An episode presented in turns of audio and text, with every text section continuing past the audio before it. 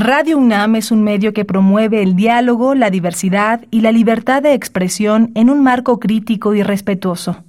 Los comentarios expresados a lo largo de su programación reflejan la opinión de quien los emite, mas no de la radiodifusora. La Facultad de Derecho de la UNAM y Radio UNAM presentan Toda sociedad requiere para su funcionamiento regirse por valores, principios, normas e instituciones. A diario escuchamos, leemos y opinamos sobre temas relacionados con la legalidad. Pero, ¿verdaderamente conocemos nuestros derechos y obligaciones? Tu participación es indispensable. Acompáñanos. Derecho a debate. En la cultura de la legalidad participamos todos. Conduce Diego Guerrero.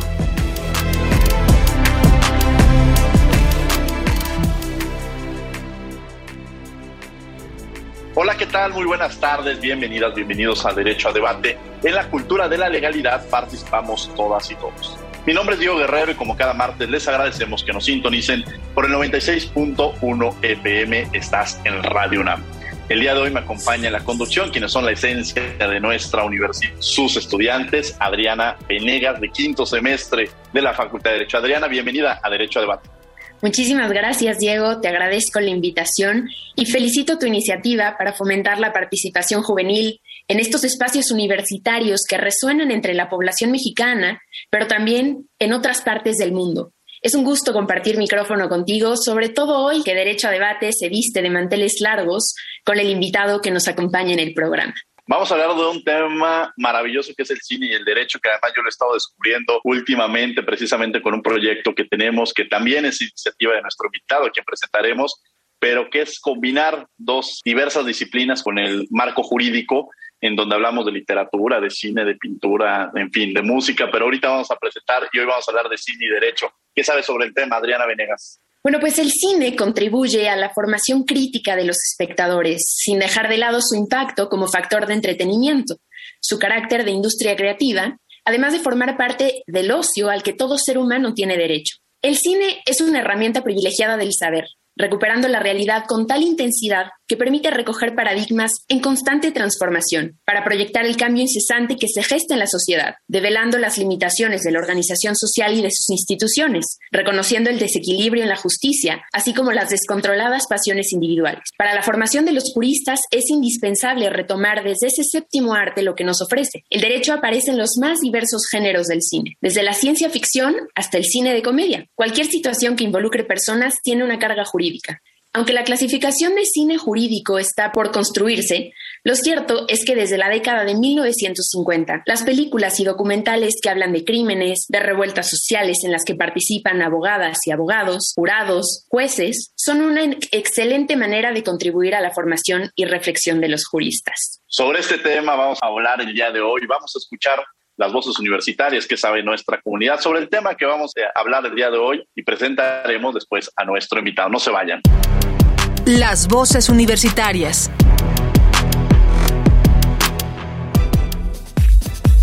¿Qué películas sobre derecho conoces?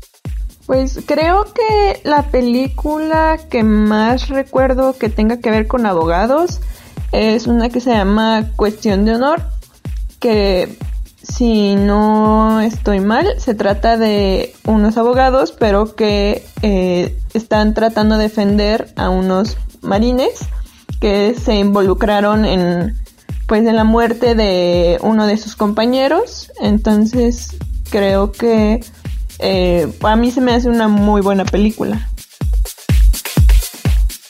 Ah, bueno, eh, supongo que a lo mejor he visto varias películas sobre abogados, pero la primera que se me viene a la mente ahorita es la de El abogado del diablo, que a pesar de que es una película de corte sobrenatural, pues todo gira alrededor de un abogado y un, y un buffet en Nueva York que es algo sospechoso. Pues no se me viene ninguna película en este momento a la mente, sin embargo una de mis series favoritas es justamente How to Get Away with Murder y bueno pues es una serie de abogados eh, protagonizado por Viola Davis y es bastante buena.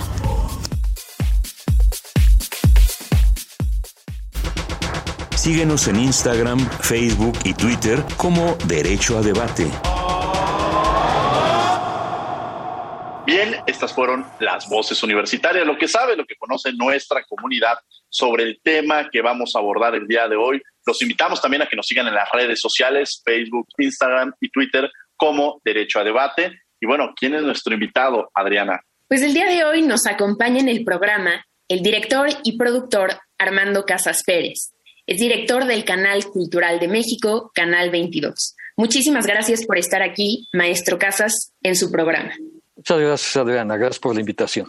Armando, un placer tenerte el día de hoy aquí en Derecho a Debate. La verdad es que, como lo mencionaba al inicio de este programa, eres el creador, el, que empezamos a idear este proyecto que es Cultura del Derecho, un programa que tal 22, con el tema que vamos a abordar precisamente el día de hoy, que platicado muchas veces, cómo los abogados se encuentran muy involucrados en diversas eh, películas. Y bueno, entrando en este tema, ¿cuál es el vínculo que tú crees que existe o cómo lo ves, el vínculo entre el cine con el derecho?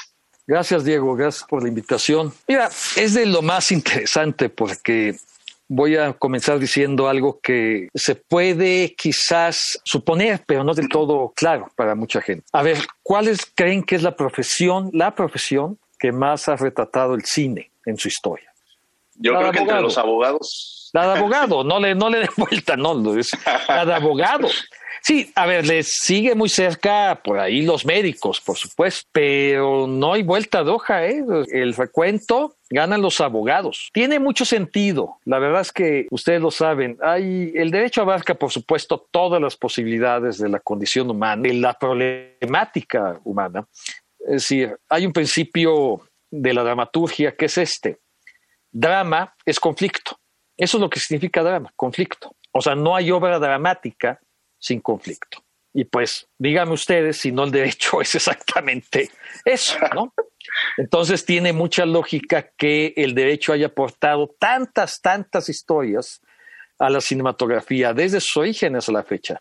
Hay que decir algo también que, que es interesante. La verdad es que además todos en el mundo por el cine hegemónico, me refiero a él, el cine hollywoodense especialmente, pues conocemos los litigios de abogados en el espacio del derecho norteamericano, que son los juicios. y estos juicios, pues son muy, muy audiovisuales, son muy, obras dramáticas en sí mismos, son muy visuales son películas en sí mismas. Y además, bueno, este cine hegemónico pues nos ha hecho conocerlo en, todo el mundo. Entonces, sí, desde ahí empezamos y llega a tal especificidad ya el estudio del cine y del derecho, que bueno, recientemente en idioma español, para no hablar en otros, hay libros como Derecho Mercantil y Cine, de ese tamaño. Un libro muy serio, de varias páginas, interesante, que se lo pueden encontrar en España, lo pueden pedir por, por correo, o inclusive aquí en México, en México hay un libro de, un buen compañero, Walter Arellano, que se llama El derecho laboral en el cine. Entonces, bueno, si ya llegamos a ese nivel de especificidad, hay otros sobre procesos penales, sobre todo. Es decir, yo creo que no hay un tema del derecho que no haya sido abordado en el cine. Y por lo tanto, bueno, pues inclusive el cine funciona como un elemento didáctico muy, muy de eficacia para los estudiantes de derecho, además de, bueno, estas, hay muchas películas sobre el tema de derecho que en realidad el público aprecia muy bien y entiende el conflicto con mucha claridad y a veces identifica porque está viendo algo similar. ¿Como cuáles películas te llegarían ahorita a la mente, Armando, en las cuales el derecho y el cine se encuentran involucrados? Hombre, a ver, Diego, son, son cientos de películas, cientos. Hay, hay, hay mucho. Algunas que traigan ahorita a tu mente. Sí, a ver, yo la, más emblemática yo creo que es para matar a un ruiseñor, obvia, es de Mulligan. Eh, eh, entre otras cosas más porque es una película muy curiosa, porque la, la autora, que es, es, una autora norteamericana muy conocida, en la que escribió el libro en la que está basada la película, Harper Lee, pues esa es la, prácticamente la única obra que escribió. O sea, se hizo famosa por esa novela y esa no es la única novela que escribió, escribió otra 50 años después. Y sin embargo, esta obra y luego la película se han vuelto referentes de la cultura norteamericana. Es una obra con el tema centrado en el, derecho, en un abogado, pero el tema en el derecho, donde hay un juicio, donde hay un tema, algo también interesante decir, de bastante de los temas que vemos en películas sobre el derecho son temas en realidad de discriminación y racismo, es algo bastante común, es decir, donde pareciera que el problema que se está tratando está permeado indisolublemente por un prejuicio racial o clasista. Ese es el ejemplo de Patrón Señor.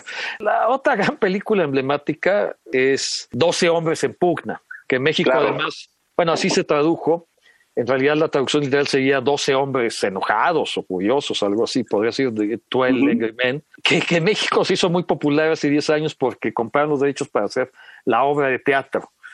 Y la obra muy exitosa en México, porque además son 12 personajes hombres, curioso, que están en el momento de juicio, pero no del juicio, sino de la deliberación. Sí, claro. Toda la película sucede en la sala de deliberación y es una obra prodigiosa en términos de dramaturgia. Es de, uno de los directores de cine más, más, más importantes sobre estos temas, norteamericanos, Sidney Lumet, que ha hecho películas que tienen que ver con el tema. Bueno, Paul Newman, recordémoslos en El Veredicto, ¿no? La verdad es que todos podemos guardar una película sobre el tema del derecho cercana. Voy a reconocer una cosa, que en realidad es, es un poco como el western. El género western, el 90% de las películas con el género sucede en Estados Unidos, porque además es un género que se inventó a partir de un proceso histórico norteamericano. Las películas sobre el tema del derecho no son privativas de Estados Unidos, pero sí son predominantes.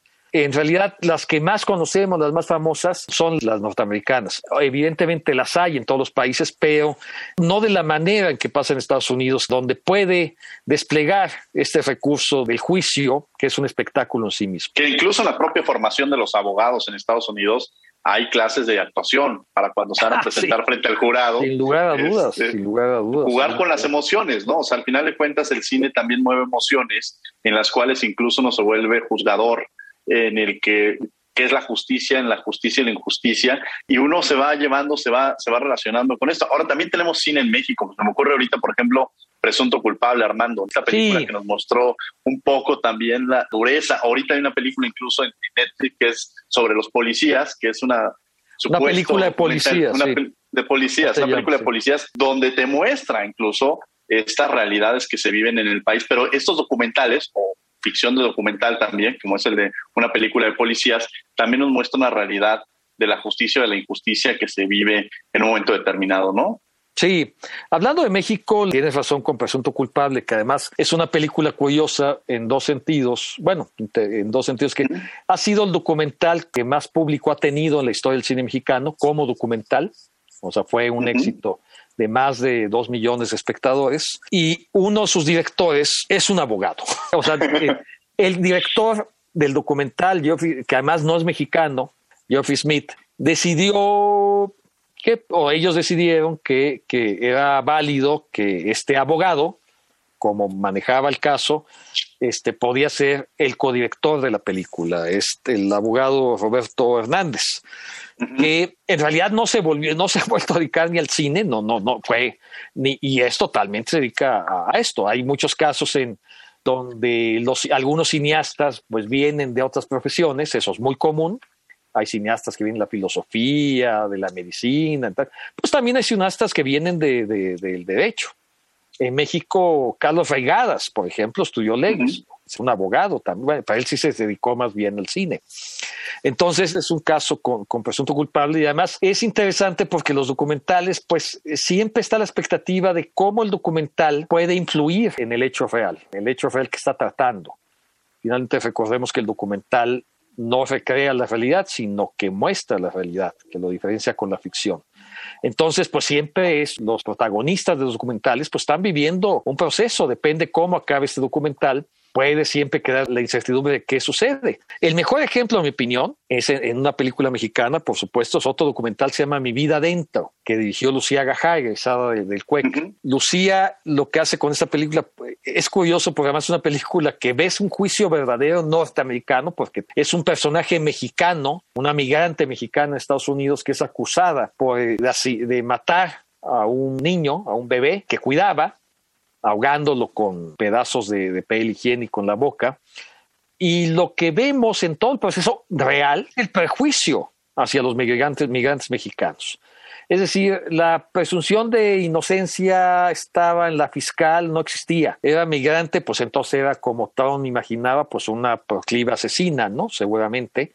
Y por supuesto, no, no hubo mayor investigación. Y estamos viendo todo el juicio. El gran, la gran fortuna que también tuvo Lucía y lo supo hacer muy bien es que consiguió, porque no es fácil, que le dejaran grabar los juicios. Eso es dificilísimo y ella pues tuvo fortuna en de que la jueza lo permitió quién sabe qué intuición tuvo, pero eso es lo que hace valiosísimo en principio el documental. Y cuando acaba el documental, pues la mujer sujeta al proceso, la mexicana sujeta al proceso, pues sigue en la cárcel, sigue siendo culpable. Evidentemente el documental se reflexiona que el conocimiento del mismo podría ayudar a que se volviera a abrir el juicio, a que se indagara más, a que hubiera una investigación. ¿Y saben cuál es la noticia buena?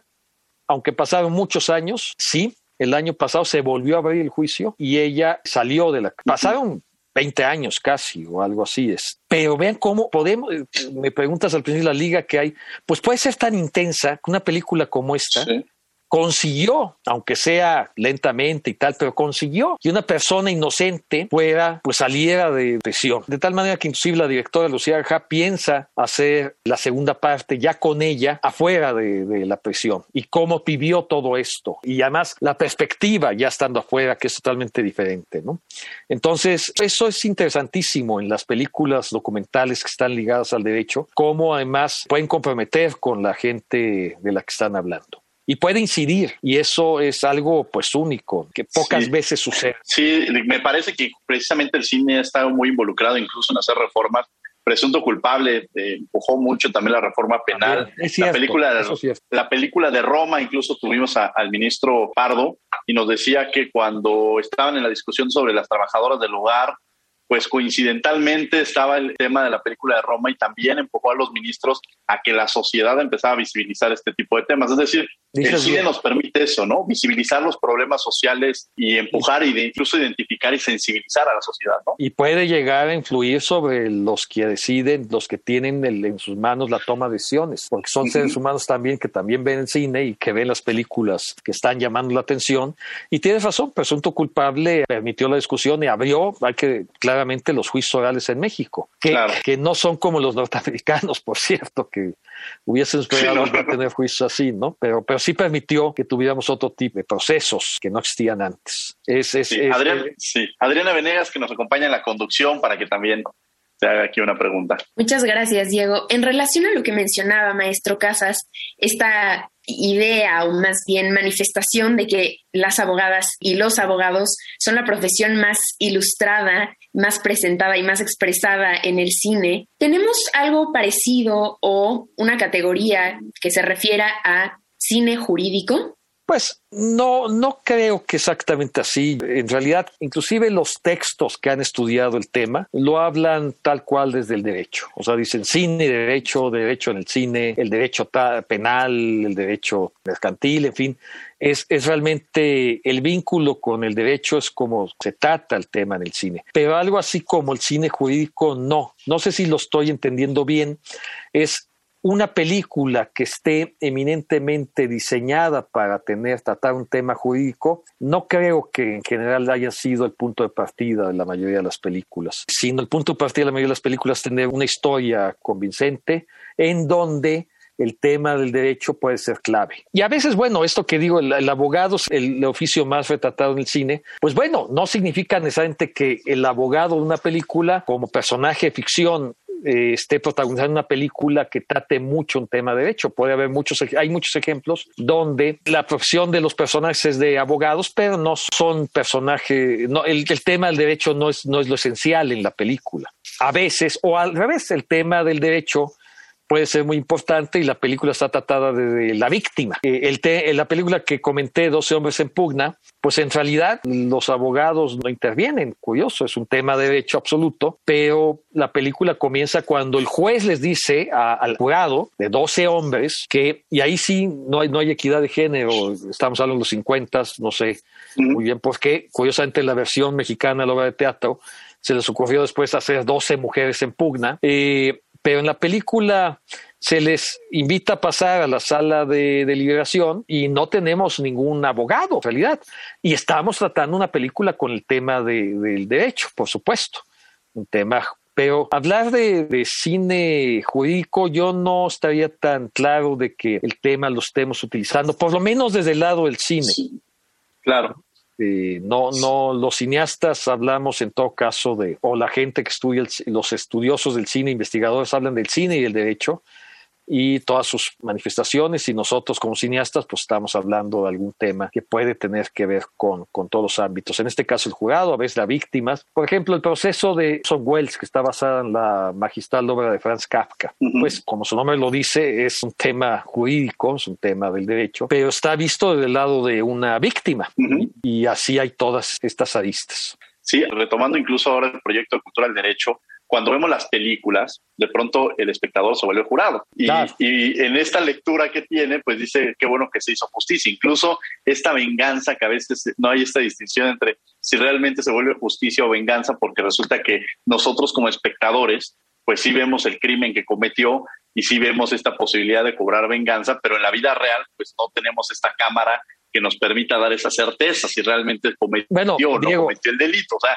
algunas, esa parte, ¿no? Algunas de las películas más interesantes, nosotros como espectadores tampoco sabemos mucho hasta el final. Y a veces hay ambigüedades. A veces mucho del mejor cine acaba en alguna ambigüedad. A ver, un ejemplo muy interesante es Anatomía de un asesinato de Otto Preminger. Esta película trata de un abogado muy venido a menos, o retirado casi James Stewart, que James Stewart además es el gran actor del cine norteamericano, los 50, 60, trabajó mucho en películas de Hitchcock y representa casi siempre al buen ciudadano medio norteamericano, casi siempre. En esta película es contratado, ahí necesita el dinero, es contratado para llevar un juicio muy difícil, alguien que todo mundo reconoce como culpable, un hombre que mató, porque además él mismo lo reconoce, un hombre que mató al violador de su esposa, al violador, al supuesto violador de su esposa. Y él reconoce que lo mató, lo mató en legítima defensa, defendiendo a la esposa. Pero el juicio se da. Y la película es de una complejidad enorme en el juicio, porque mientras va avanzando el juicio, algo que parecía obvio, que solo estaba defendiendo al hombre que mató al violador de su esposa en legítima defensa, hay una serie de elementos que ya no son tan sencillos con esta idea. Entonces aparecen elementos como si la esposa coqueteaba o no, le da pie, como si una serie de cosas complicadas que todavía hoy se podrían estar discutiendo y funcionan muy bien. Y la película, no voy a hacer un spoiler, como se llama, decir el final para a quien esté interesado en ver esta magnífica película, tan Anatomía de un asesinato de Otto Preminger, pero el final, pues uno se da cuenta que las cosas no son como parecía que eran. Hay una película norteamericana que se llama Primal Fear, donde el personaje, el abogado que hace Richard Gere, defiende a un hombre que vamos descubriendo que tiene una doble personalidad, que bueno, se, sabe que fue culpable de matar a alguien, pero seguramente bajo otra personalidad, entonces puede acusar de demencia, todo eso. Y ahí sí, bueno, voy a hacer el spoiler. La película, cuando él gana el juicio contra todo pronóstico, porque él además evidencia frente al jurado en el juicio que tiene doble personalidad porque, porque se, ven que se, ve que se convierte en otro. Entonces, ah, no, si este está loco, ¿no? Si, si son dos, dos personas, es verdad que el que mató a él es el, el otro, ¿no? El que estamos viendo ahora. Entonces, es muy interesante que al final este personaje dice, tú siempre pensaste que estabas defendiendo al bueno. Claro. o sea, es muy interesante la vuelta de tuerca. Él claro, claro, fue justo y defendió a aquel que dice, no, este lo están acusando de algo que no hizo porque lo, lo traiciona su doble personalidad de, asesino. Y entonces al final dice, no, el, otro me lo inventé. Yo soy el, el verdadero. Y ya no había nada que hacer, ya lo había salvado. O sea, en fin, el, buen cine puede ser de esta naturaleza complejo. Tienes razón que dices, a veces, bueno, por supuesto, a veces el principio sabemos quién es el asesino, quién es el y cómo se da el juicio. Había una serie de televisión hablando de investigar, porque además hay que decir que junto al, al, oficio de abogados, el otro gran oficio es uno que no vemos tanto en la vida real o no nos es tan cercano, pero lo vemos mucho en el cine como el de investigador privado o los detectives los abogados siempre están cerca de nosotros, por la razón que sea, siempre estarán cerca de todos nosotros. Pero un detective, pues, pues uno esperaría no tener necesidad de trabajar con un detective, de estar cerca de un detective. Pero están muy retratados en el cine también y trabajan mucho con los abogados también. Aquella serie de televisión de los años 70, Columbo, que conoce bien mi generación, empezaba con el crimen. Lo primero que hacías era veías el crimen y sabías quién era el criminal. Y después aparecía el teniente Columbo que iba a investigar. Y esas series duraban dos horas, no sé por qué, pero duraban dos horas cada capítulo. Y lo, el atractivo es ver cómo, tú sabiendo quién era el culpable, cómo Columbo iba a empezar a descubrir que él era el culpable. Pero también funciona el otro, ¿no? En donde tú tampoco el espectador sabe quién es el culpable y puede estar suponiendo cosas. De algún modo así funcionan series tan populares como CSI, ¿no? Claro. Ves el asesinato, pero no sabes quién es el culpable. Empiezan a investigar y tú, igual que ellos, vas bien a ver quién o de Mentalist, ¿no? Es esas series que, este, contemporáneas y tal.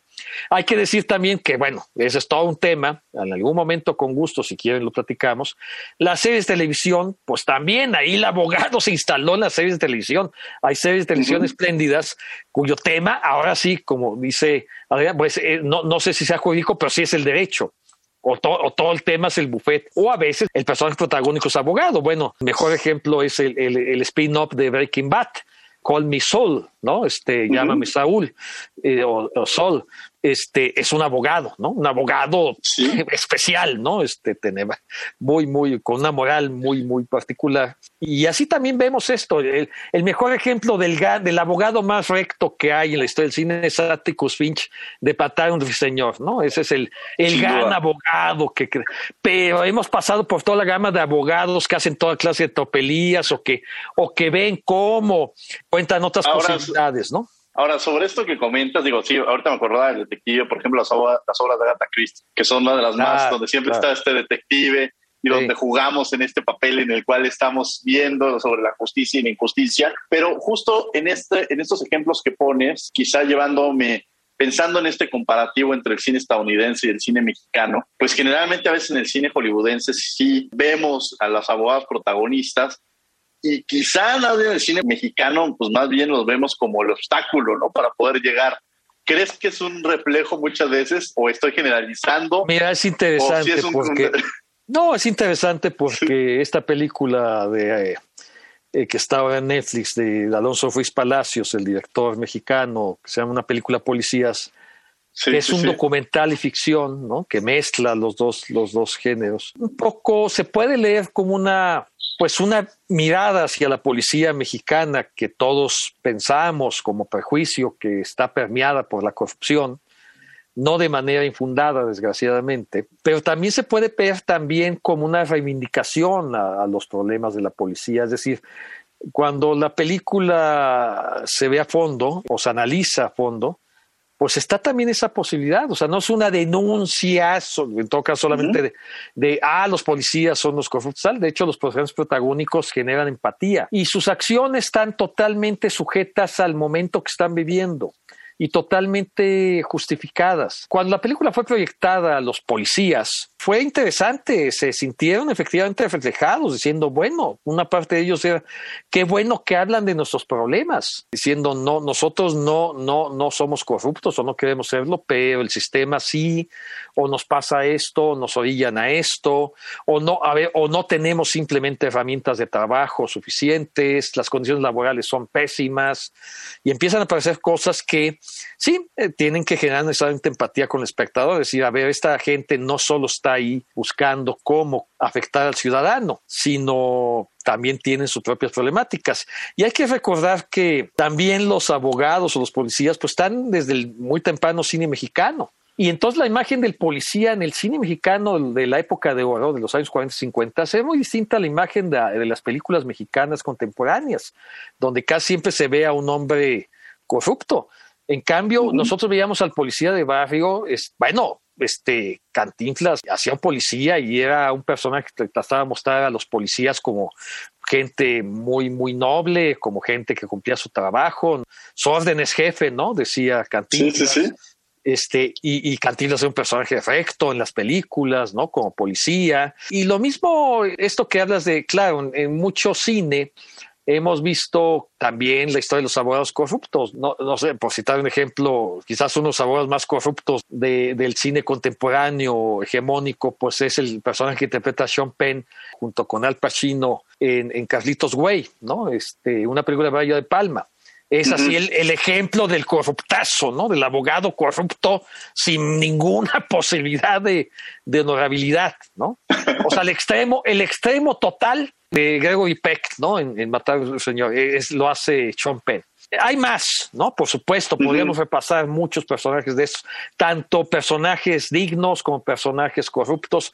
Pero vuelvo, vuelvo, el cine tiene esa posibilidad, el arte, la literatura, la dramaturgia tiene esa posibilidad de todos los tipos de personajes podemos encontrar al abogado más, más decente que al abogado más corrupto. Hablando del cine mexicano, desgraciadamente en el cine contemporáneo no aparece tanto como personaje el abogado, eso es interesante para hacer un análisis, aparece más en documental como hemos hablado, es escaso en el cine mexicano contemporáneo y veamos, el, el cine mexicano tiene escenas emblemáticas como el juicio a Cantinflas en una película como Ahí está el culpable, ahí está el detalle. Ajá. En ahí está el detalle, la película acaba, los últimos 20 minutos de esa película, que es muy simpática y muy, muy, muy interesante. Cantinflas está en un juicio, como los juicios norteamericanos, con juez, con jurado, con todo mundo, y, y, bueno, pues todo mundo, este, y Cantinflas, pues obviamente con su tradicional hablar le da vueltas a todo mundo, ¿no? Inclusive la película acaba con todo mundo, con el fiscal, el juez y todos hablando como cantinflas, contaminados ya por el habla cantinflesca. Pero desde ese temprano cine mexicano, bueno, sí es poco común que en el cine mexicano veamos muchos abogados, como si es el caso del cine norteamericano. Tiene que ver también con, a ver, no podemos negar el sistema de justicia mexicano. El sistema de justicia mexicano, desgraciadamente, todavía hoy sabemos que es un sistema en donde más del 90% de los casos que se atienden están en la impunidad. Es un sistema lento donde pareciera ser que se puede avanzar con recursos, con dinero, con influencias, donde realmente, como decía la frase popular, eh, en la cárcel, ¿no? En este, aquí no se castiga al culpable, sino la pobreza. Sí, no, no perdamos de vista eso. No, eso es clave. Y obviamente uh -huh. nuestro cine retrata ese mundo. No podríamos retratar el mundo de los juicios norteamericanos, más allá de que no se lleven aquí o no de esa manera, porque en realidad es más fácil de creer o está más cercano a la realidad, como pasa en una película Policías, el que este sistema de justicia mexicano está permeado, por lo menos por la injusticia, o sea, por la falta de justicia, pues por la corrupción. Sí, y qué interesante hablar de esas películas de los años 50. Ya hablamos incluso en el programa de la, si yo fuera diputado con la fiscal de delitos ah, electorales de la Ciudad de México sí, sí, y todos los delitos, o sea, todas las condiciones que se podían presentar en una elección de compra de votos, este, de clásico político, de querer invitar al ciudadano, todo eso que, que, viéramos, estamos hablando de una película efectivamente que nos lleva a todo lo que pasa en los delitos electorales. Es más, ella me decía, yo no lo había pensado y aprovechando, pero cuando me hiciste ver esta película, me decía, la voy a utilizar para los cursos que damos para las personas que, se, que están especializando en delitos electorales. Es decir, claro. este cine como una metodología de la enseñanza, que con eso también me gustaría entrar contigo, Armando. ¿Cómo lo ves en, en este ejercicio de, de utilidades, de entenderlo ya incluso como una materia, como una herramienta, no solamente en derecho, sino en otras disciplinas, pero bueno, este programa es Derecho a Debate, y cómo lo has entrado, porque ahora has convivido mucho con abogados, incluyo Walter Arellano, que es amigo de nuestro, el propio John, es decir, muchos abogados que hemos estado involucrados ya en, el, en estos temas, ¿no? Sí, sí, sí, tienes razón. Eh, a ver, el cine en general, a pesar de que es el arte, si lo consideramos así, el séptimo arte más joven de la humanidad, que tiene escasamente poco más de 120 años de existencia en relación a los otros que tienen miles de, años, eh, por lo menos un, dos mil años, dos milenios de existencia. Sin embargo, en él encontramos todas las posibilidades didácticas para enseñar cualquier tipo de materia, para enseñar historia, para enseñar ética, por ejemplo, filosofía, ¿no? El cine para, para, el trabajo ético es espléndido. También está muy vinculado con el derecho, por supuesto. No olvidemos una de las primeras películas de Kubrick, Paths of Glory.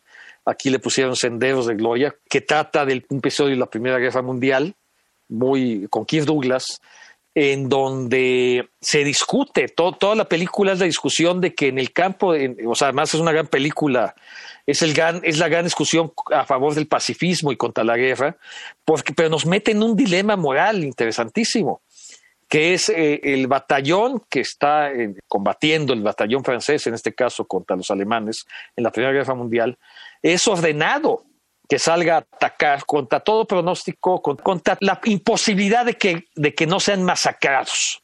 Y entonces desobedecen y eso se lleva a un juicio militar sumario. Y entonces toda la película es la discusión de si están, están obligados a obedecer, a, obedecer que se iban a suicidar realmente. Ahora, claro, el juicio los acusa de traidores, ¿no? De desacato militar, o sea, y la discusión es si el, si el soldado tenía que obedecer a pesar de que fuera contra su propia vida o no. Y en ese momento el juicio inclusive le va, puede costar la vida, porque lo que está, eh, si se resultan acusados como culpables, pues este, serán fusilados. También toda esta parte de, de, los juicios militares, bueno, hay una película también que todos conocemos, emblemática, Feel Good Men, con Jack Nicholson y Tom Cruise y Demi Moore, que, que es parte de la, la narrativa del cine de final del siglo XX, cuando Jack Nicholson le grita a Tom Cruise que no sabe nada, ¿no? Que este, que, o sea, le grita desesperado que está equivocado, ¿no? Que él que sabe, porque él entonces como militar justifica las acciones que van por encima de la ley por el bien de la nación. Otra gran discusión del derecho, me imagino, ¿no? Es decir, a ver, ¿debe cumplirse la ley si tenemos por encima al bienestar de la nación o a la, salvaguarda de la nación o al, o al, bien común o a la sobrevivencia de? Estos dos ejemplos de, películas muy buenas ambas con un tema militar está hablando de la ética. Evidentemente, qué mejor acciones de, de, para los alumnos empezar a discutir sobre el tema. Aquí está el planteamiento, aquí está el conflicto. ¿Usted qué haría o qué, por dónde, qué debe hacerse? La ley prevalece sobre todo, no, sí hay casos excepcionales, bueno, gran discusión. Y por supuesto hay toda una cantidad de ejemplos en donde también hay temas muy concretos. ¿Usted qué haría en este caso? Sí, el cine tiene una gran función didáctica y con el derecho no solo no es de excepción, sino es bastante común. Estoy seguro que debe haber, y ustedes lo saben perfectamente, bastantes maestros que pasan películas para ver algún caso y poder discutir acerca de él. Claro, y también esto como maestros, creo que también este mensaje es para los que dan clases, nos permiten, quizá al alumno se le olvide lo que mencionó, el cuadrito que puso en el pizarrón, pero la escena de la película, o sea, creo que nos permite llegar a todos los sentidos, a quienes somos visuales, a quienes somos auditivos, a quienes, o sea, nos deja marcado esta posibilidad de, de verlo este, en una película y de entenderlo lo que representa. Y en este análisis que menciona Armando Casas sobre pues, esta discusión entre el derecho, la justicia, la injusticia, este, permeando y sobre una serie de discusiones muy interesantes. Adriana Venegas, que nos acompaña el día de hoy en la conducción. Adelante, Adriana. Gracias, Diego. Maestro, usted mencionó un concepto que a mí me parece clave, sobre todo pues que usted es especialista, aprovechar que lo tenemos en el programa. ¿Qué características debe tener una obra fílmica para ser considerada buen cine? Claro. Esa es una gran pregunta, Adriana. Hay libros completos sobre eso, por qué está este cine. Pero voy a decir lo que decía Sidney Lumet, el director de, de, Dos Hombres en Pugna, en un libro que enseña cómo se hace el cine. Se llama Making Movies el libro. Y en algún apartado, curiosamente no lo pone como un, un ni mucho menos, en algún apartado, mientras está hablando de diversas áreas del cine, dice que el director de cine lo que tiene que hacer, el cine finalmente que las películas cuentan historias, pero bueno, no basta contar historias, las películas deben contar historias y deben emocionar, pero no basta eso, las películas deben contar historias y deben, deben emocionar y transmitir una idea. Entonces ahí tenemos ya tres elementos interesantes, contar, bueno, hay que contar una historia, hay, hay reglas de la dramaturgia para saber contar una buena historia, es parte de lo que nos va a dilucidar si una película es buena o no, pero eso nos debe emocionar. Es una, no importa si es un documental ¿eh? o de ficción, debe, las películas nos deben, igual que la buena literatura, nos deben conmover, debe haber una empatía con lo que está sucediendo y conmover, debe emocionarnos, debe transmitirnos una idea, evidentemente una idea compleja, elevada, sencilla, no simple, pero sí una, una idea que sea muy clara. Pero después dice, dice Sidney Lumet, Algunas películas cuentan una historia, nos conmueven, nos transmiten una idea y nos hablan de uno mismo y de los demás. Cuando salimos del cine, no importa si la película sucedió en el siglo XV, en la prehistoria, en el futuro, en el espacio, y estamos estremecidos y pensamos que eso que le pasó al personaje nos está pasando a nosotros. No importa si el personaje es un astronauta, un cavernícola, es un guerrero del siglo XVII o es un policía mexicano del siglo XXI, y logramos esa identificación, en decir, esa es mi vida, o sea, eso es parte de mi vida, es decir, reflejamos la condición humana, eso es una buena película, cuando tenemos esos elementos. Más allá de elementos técnicos que yo les puedo decir, bueno, sí, hay una buena fotografía, hay una buena música, pues, un buen sonido, unas grandes actuaciones y tal, pero cuando conseguimos englobar digo, toda esa parte técnica y llegar a, esos, a estos momentos me emocionó, tengo una idea que puedo discutir, una idea compleja que me permitirá dilucidar elementos y analizar, pero principalmente está hablando de mí o de la gente con la que convivo, esa es una buena película. Interesante insisto, insisto, y no importa, yo siempre pongo como ejemplo en mis clases, ¿qué nos importa la historia de un miembro de la realeza danesa del siglo XIV? Además, escrito por un inglés del siglo XVI. Eso es Hamlet. ¿Nos importa Hamlet? Hamlet no nos dice nada. No, nos dice mucho. ¿Qué tenemos que ver con la realeza, con los príncipes? A lo mejor con Dinamarca, con qué tenemos que ver con, con muchas cosas que están ahí. Y Hamlet es un representante claro de la condición humana en toda su complejidad. Eso es una buena obra. Eso es, si está en una película, eso es una buena película. Nos quedamos con esta reflexión. Vamos a tener que ir a un corte a descubriendo tus derechos y regresamos a los micrófonos de Radio UNAM. Estás en 96.1 en Derecho a Debate, platicando con Armando Casas. No te vayas. Descubriendo tus derechos. Derecho a la no discriminación. El derecho a la no discriminación implica que todas las personas reciban un trato digno, que se respete su dignidad humana, autonomía, privacidad y confidencialidad, y que se les garantice la ausencia de coacción y abuso en igualdad de condiciones.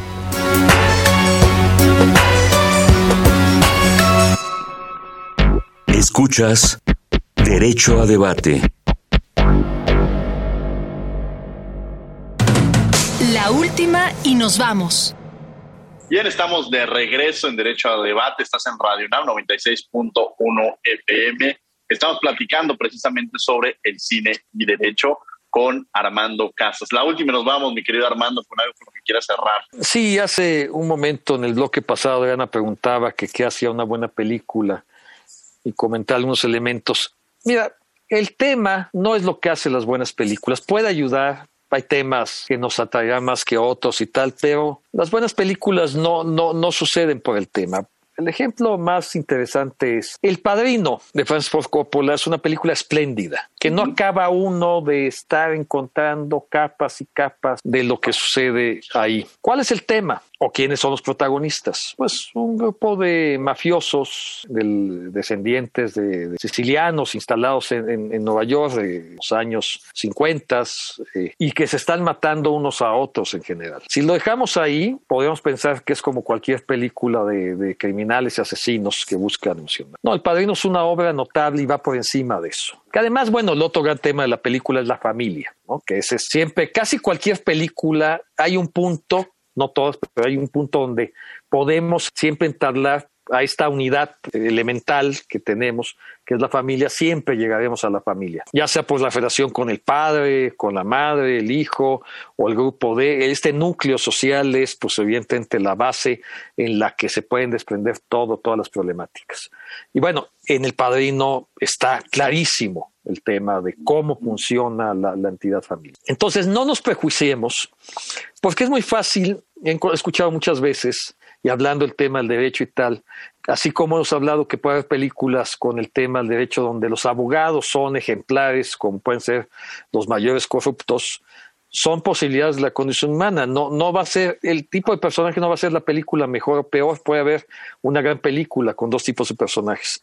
Y no nos prejuiciemos, hablamos mucho ahora de las películas sobre narcos o series sobre narcos principalmente. Hay de todo. Hay películas sobre narcos muy malas, y hay películas sobre narcos o series buenas. Él no hace, eso no es el tema. E igual, hay películas malas sobre temas muy nobles, ¿no? Sobre el tema de integridad social, sobre el tema de combatir al alcoholismo y tal. Y son malísimas. Hay buenas películas, afortunadamente también sobre lo que acabo de hablar. Hay, hay, espléndidas películas sobre el tema del alcoholismo, por ejemplo, alguien que nadie, nadie diría que ve también esa función social del cine, ¿no? claro el cine tiene esa función también de educar, pero esas grandes películas no están dando lecciones por sí mismas, están reflejando la condición humana. Entonces, respecto al tema del cine de hecho, pues saber que muchas de las películas que tienen que ver con el tema del derecho en realidad son ejemplares respecto a lo que, a lo que nos están contando, más allá de quiénes son sus personajes o más allá del tema que traten.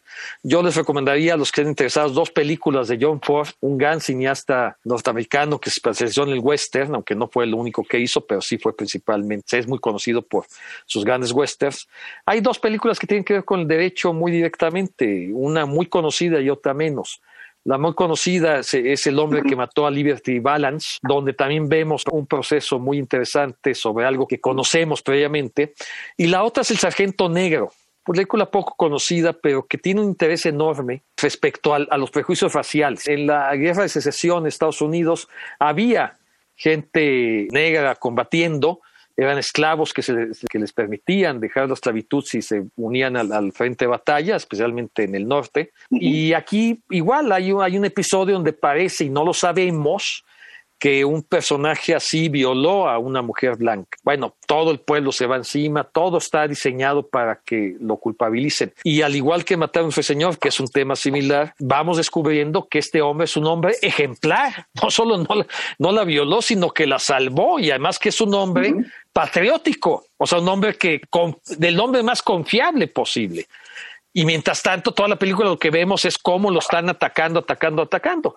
Bueno, y al final sí, el final afortunadamente se, se, descubre que no es él y el que y el que es el culpable es el hombre más respetable de la comunidad, curiosamente. Las apariencias engañan. Entonces, e, esas películas con estos, estos juegos siempre, siempre no, hay muchas películas sobre el derecho que tratan también más bien del tema de los prejuicios. Eh, ustedes los deben saber mejor que yo. Evidentemente, ¿qué tanto pesa un prejuicio racial, clasista, especialmente de estos dos tipos, sobre un juicio? Eso también está en 12 hombres en pugna. En 12 hombres en pugna vemos que otra vez el, el, el, que está acusado es un muchacho este, con muy pocos recursos, que se ha, creado en el barrio y tal. Y bueno, aparecen los prejuicios otra vez del jurado.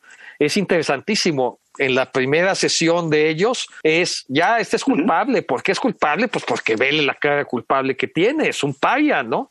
Estos son, ya los conocemos, son de los que matan sin más. Y gracias a que un personaje, eso un personaje dice, yo tengo una duda razonable y es capaz de ir sobre los otros once, irlos convenciendo de la duda razonable, que parece imposible al inicio de la película, y da la vuelta completamente al juicio, en donde vemos que al final que el problema es un tema de prejuicio y que a veces los juicios acaban en una absoluta injusticia. Hay una película que pueden ver en las plataformas que se llama Just Mercy, que la recomiendo mucho. También es, es, es, muy reciente y trata sobre estos este, prejuicios, sobre un hombre negro culpabilizado, pierde contra todo, o sea, pierde siempre los juicios y tal.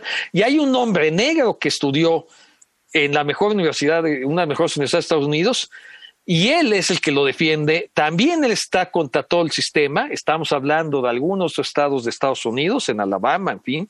La película en México se le, se le puso, le buscando justicia, o que pues, se la quieren encontrar en, su plataforma. La recomiendo mucho porque es, un, es muy interesante cómo va el proceso, el en que vemos, porque sabemos que él no es el culpable, eso ya lo sabemos pero vemos cómo todos los elementos lo culpabilizan y todo está basado en el prejuicio. Y esto lo podemos ver muy reflejado en México. En solo un testigo sostiene toda la, cosa. Y después vamos descubriendo que el testigo pues está cooptado porque en realidad quieren culpabilizar a ese y en realidad la le concedieron una condena más baja para que acusara al otro y tal. ¿Le suena algo cercano? no, así decir, a ver, a ver, usted vamos a ayudarlo con esto, usted tiene que culpabilizar a tal otro y tal, y en fin, La película es muy conmovedora al final, en el mejor de los sentidos, es emocionante de una manera inteligente. Y es que al final eso nos demuestra, ¿no? El cine nos demuestra esta realidad, es decir, querer decir, bueno, no hagan narco películas, pues bueno, refleja una parte de la sociedad y tampoco es que, es como si pensáramos que porque las telenovelas antes existían, llevaban a ciertas conductas que se casaba el, la trabajadora del hogar con el patrón, ¿no? De alguna manera en esta relación laboral, pues no, es un entretenimiento que a veces nos ayuda, pero que también nos muestra una realidad. Quizá la parte de la Revolución Mexicana no la entenderíamos sin haber escuchado estas, los cantos, ¿no? Estos corridos de la Revolución Mexicana, pues nos permiten también eso, mi, mi estimado Armando. Pues bueno, pues yo te agradezco mucho con un comentario con el que quieras cerrar. Mira, cuando Cantinflas está en ese juicio, el juez le dice cuando empieza a decir sus irreverencias. Y entonces yo tengo grabado con una de las mejores frases de la historia del cine mexicano lo que dice el juez. Curiosamente no Cantinflas, sino el juez. O a mí dice, silencio. El cinismo de este señor no tiene nada de risible y sí mucho de indignante. Yo sé que esto no significa nada, no estoy diciendo ningún aforismo, pero sí estoy diciendo una gran frase del cine mexicano de la época de oro en un juicio que es emblemático en nuestro cine. Y terminar diciendo que finalmente, por supuesto, el cine y el derecho son, siempre estarán juntos mientras existan ambos y, es, y ambos existirán mientras son la condición humana, el hombre exista en esta tierra. Muchas gracias, mi estimado Armando, porque además yo te quiero reconocer y agradecer esta visión que tuviste en las primeras pláticas que íbamos a tener para construir cultura del derecho.